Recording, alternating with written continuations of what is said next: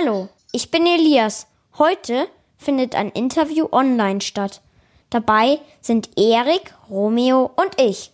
Romeo ist gehörlos und deswegen ist Erik heute mit dabei. Er ist Gebärdensprachendolmetscher. Das heißt, er übersetzt meine Fragen in Gebärdensprache und dolmetscht für Romeo. So können wir uns verständigen. Während des Interviews werdet ihr also nur meine und Eriks Stimme hören. Du heißt Romeo. Was ist dein Name in Gebärdensprache? Mein Gebärdenname ist so Romeo. Also er zeigt einmal auf sich und dann macht er die Hand nach oben. Also so eine Faust macht er. Und zwar gebärdet man so Romeo, weil ich früher immer ganz, ganz, ganz schnell gelaufen bin. Und dann hat meine Mutter mir so den Namen Romeo gegeben. Das steht auch für schnell. Wie verständigst du dich eigentlich im Alltag? In meinem Alltag ist die Gebärdensprache meine Muttersprache, deshalb kommuniziere ich nur über Gebärdensprache. Kannst du den Menschen von den Lippen ablesen, was sie sagen wollen? Hm, naja, also nicht so gut. Ist immer schwierig. Also jetzt mit Corona tragen ja alle Leute Masken vor ihrem Mund. Wie gehst du damit um? Für mich ist es mit dem Mund ablesen auch nicht so wichtig. Das Wichtigste, worüber wir meistens kommunizieren und uns unterhalten, ist eben, dass wir über Zettel und Stift schreiben. Oder wenn wir uns mit Abstand gegenüberstehen, dann ist es so, dass wir die Masken abnehmen dürfen und dann klappt es auch ab und zu ganz gut. Auf welche Schule gehst du? Ich bin in einer Inklusionsschule. Da sind alle hörend, also ganz normale Kinder und ich bin der einzige Gehörlose dort.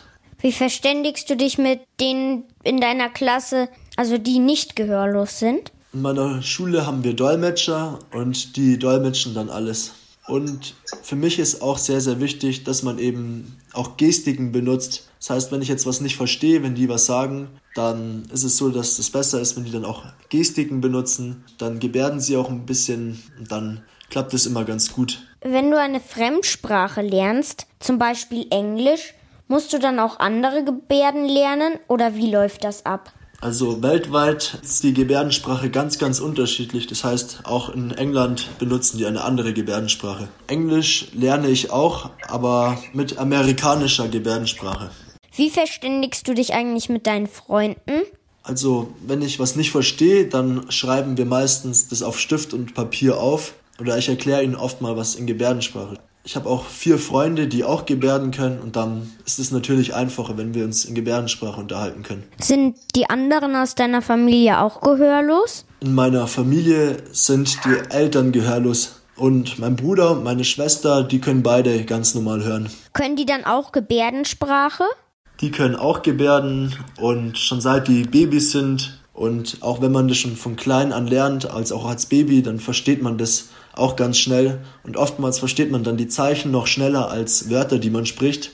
Zum Beispiel, wenn man dann die Geste trinken macht oder was ähnliches, dann ist es so, dass die das schneller und besser verstehen als durch die Sprache. Und so haben die das dann schon seit Geburt angelernt.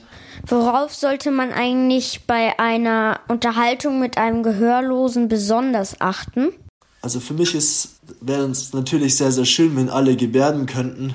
Oder wenn es nicht so gut klappt, dann könnte man es auch durch Gestik versuchen oder eben dann, wenn es gar nicht geht, dann eben mit Zettel und Stift. Wenn viele Leute dabei sind, ist es auch schwieriger, sich zu unterhalten, weil man auch immer schauen muss, wie man anschauen muss. Aber wenn es dann in so einer kleineren Gruppe ist, dann klappt es immer ganz gut.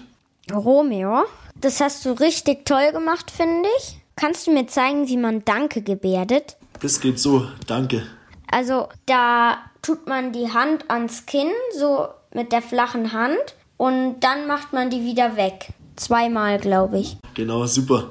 Also dank Eriks Hilfe konnte ich mich jetzt gut mit Romeo verständigen. Auch an ihn habe ich noch zwei kleine Fragen. Erik, wo treten für dich manchmal Schwierigkeiten beim Dolmetschen auf? Für mich ist es manchmal schwierig, auch die Inhalte an die Kultur anzupassen. Das heißt, es geht nicht nur um die Wörter, sondern auch die Kulturen sind unterschiedlich und das muss man dann auch berücksichtigen und darauf aufpassen. Weil die Gehörlosen sind zum Beispiel sehr direkt und in der Lautsprache benutzt man mehr schönere Wörter oder umschreibt es ein bisschen anders. Ist es eigentlich ein Problem für dich, wenn Menschen zu schnell sprechen?